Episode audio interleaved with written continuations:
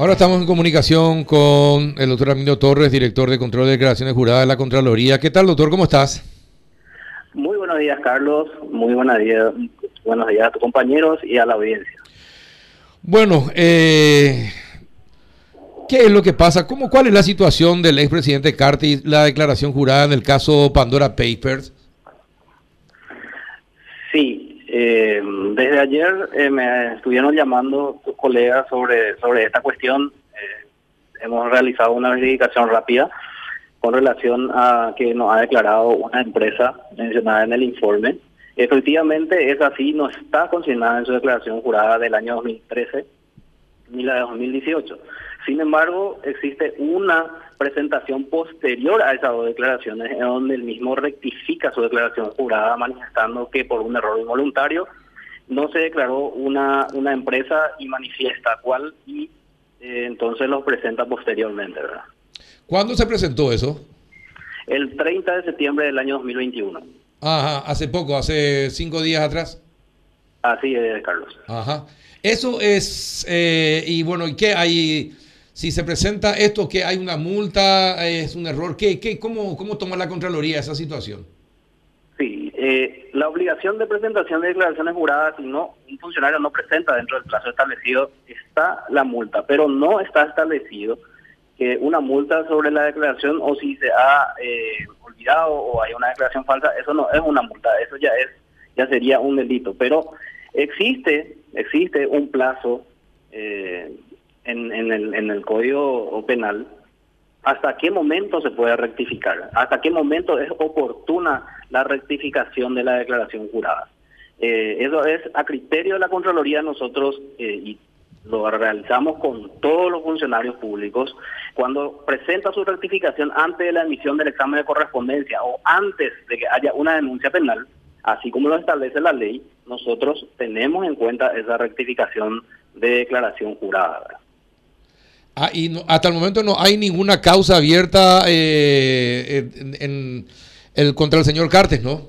No, no tengo conocimiento, Carlos. No, no, no puedo decirte eso. nosotros en Contraloría, acá en la dirección, en Contraloría, no tenemos todavía ningún oficio del Ministerio Público o algún oficio del, juzgado y, y, tampoco hemos emitido un examen de correspondencia. Por lo cual, así como te dije, a criterio de la Contraloría, y lo realizamos con todos los funcionarios públicos, si bien es cierto, este es un caso excepcional, eh, pero no podemos darle un trato diferente, ¿verdad? Tenemos que darle el trato que le damos a todos los funcionarios públicos. Es decir, que la presentación que hizo se encuadra dentro de lo que establece la ley, porque no hay no hubo examen de correspondencia ni tampoco una denuncia. en principio sí, Carlos, en principio sí. Juan, vos que sos abogado. Sí, lo, que no me quedó claro es el, lapso dentro del cual uno puede presentar una declaración rectificativa y después ya es tarde, ya no podría considerarse como una simple omisión, por favor. Sí, eh, el, el 243 del Código Penal establece los momentos oportunos, hasta qué momento es oportuna la rectificación de, de las declaraciones juradas, ¿verdad?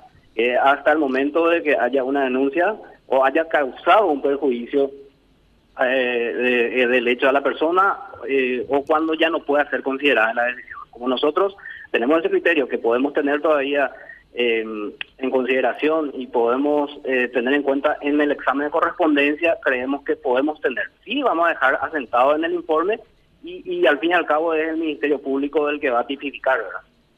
¿Y basta con que yo alegue una omisión involuntaria para que sea tomado como, como tal o hay una investigación este, de oficio que la Contraloría hace a partir de esa presentación?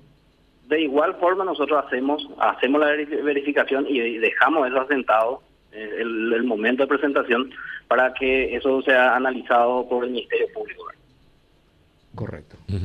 Es decir, para la Contraloría no hay irregularidades, pero por cualquier eventualidad van a, van a enviar el caso a la a la fiscalía. No, nosotros vamos a analizar ahora la declaración jurada porque no podemos saltar tampoco nuestros reglamentos. Vamos a analizar y si encontramos alguna inconsistencia lo vamos a remitir al Ministerio Público. ¿Y cuántos, eh, cuántos paraguayos, cuántos casos más de funcionarios públicos están en esa situación? Tenemos en, en, proceso más de 300 exámenes de correspondencia, eh, Carlos. Hemos remitido ya más de 20 en este tiempo al Ministerio Público para su investigación correspondiente. Y eh, tenemos mucho en proceso, Eh, ustedes saben que hubo un pedido muy grande del, del, Congreso para la realización de exámenes de correspondencia. Paralelamente a eso también nosotros estamos trabajando sobre perfiles de riesgo, sobre los ordenadores de gastos, eh, para poder realizar su examen de correspondencia y poder eh, verificar. Eh, es un poco lento muchas veces el proceso, por eso es que la Contraloría presentó un anteproyecto de ley y está en la Cámara de Diputados hoy día para que nosotros podamos tener acceso directo a, las informaciones contenidas en, en, las diferentes instituciones públicas, principalmente, para así poder acelerar el proceso de examen de correspondencia porque hoy día nos lleva en un plazo de seis meses a un año muchas veces, porque tardan los informes. Y entonces necesitamos ese acceso directo para que se pueda acelerar esa situación. Y también instalar un, software para que eh, incorporemos inteligencia artificial y poder sacar mucho más rápido un examen de correspondencia. ¿Alguna otra consulta? No, está bien, Está bien por ahora. ¿Sí? Sí, sí, sí. ¿A cuántos funcionarios públicos ustedes saben que, eh, presentaron y tienen cuenta eh, offshore, eh, don Armindo? No tengo conocimiento de eso. Una vez analizado únicamente podemos hablar eh, a profundidad de eso, Carlos. ¿Y cuándo se podría hacer un análisis para saber cuántos, cuántos son y si están todos en regla? Por eso te digo, Carlos, imposible para nosotros hoy día realizar a todos los funcionarios públicos. Eso es imposible solamente si instalamos un software, eh, si tenemos acceso directo a todos a todos los, datos contenidos en las instituciones públicas y privadas, podemos acelerar el proceso. Hoy día, así como te dije, tenemos 300 en proceso. Anteriormente, como se sabe, eh, eh, se hacía un promedio de 10 a 15 exámenes de correspondencia por año, lo cual fue multiplicado prácticamente por 10 hoy día, pero necesitamos, necesitamos aumentar mucho más y poder realizar a la mayor cantidad posible de funcionarios del examen de correspondencia y así únicamente podemos decir, mira, estos son los funcionarios y esto no está de regla. Bien, eh, entonces todo este tema relacionado con el expresidente lo van a trasladar a la fiscalía.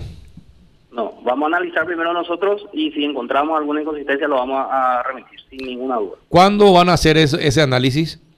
Y, ahora estamos iniciando, hoy seguramente se inicia, vamos a mirar todo y, vamos a estar estudiando el caso. ¿Y en cuánto tiempo estiman ustedes que tendrían una resolución? Y depende mucho de los informes que podamos recibir, ¿verdad? Eh, eh, yo creo en, en menos de seis meses. Ah, seis meses. Bien, y perfecto. Seis meses, bonito. Sí. Como cualquier investigación fiscal. Sí. Así mismo. Bueno, eh, perfecto. Doctor, muchísimas gracias por tu tiempo. Gracias, Carlos. Hasta luego. El doctor Armino Torres, director de control de declaraciones juradas.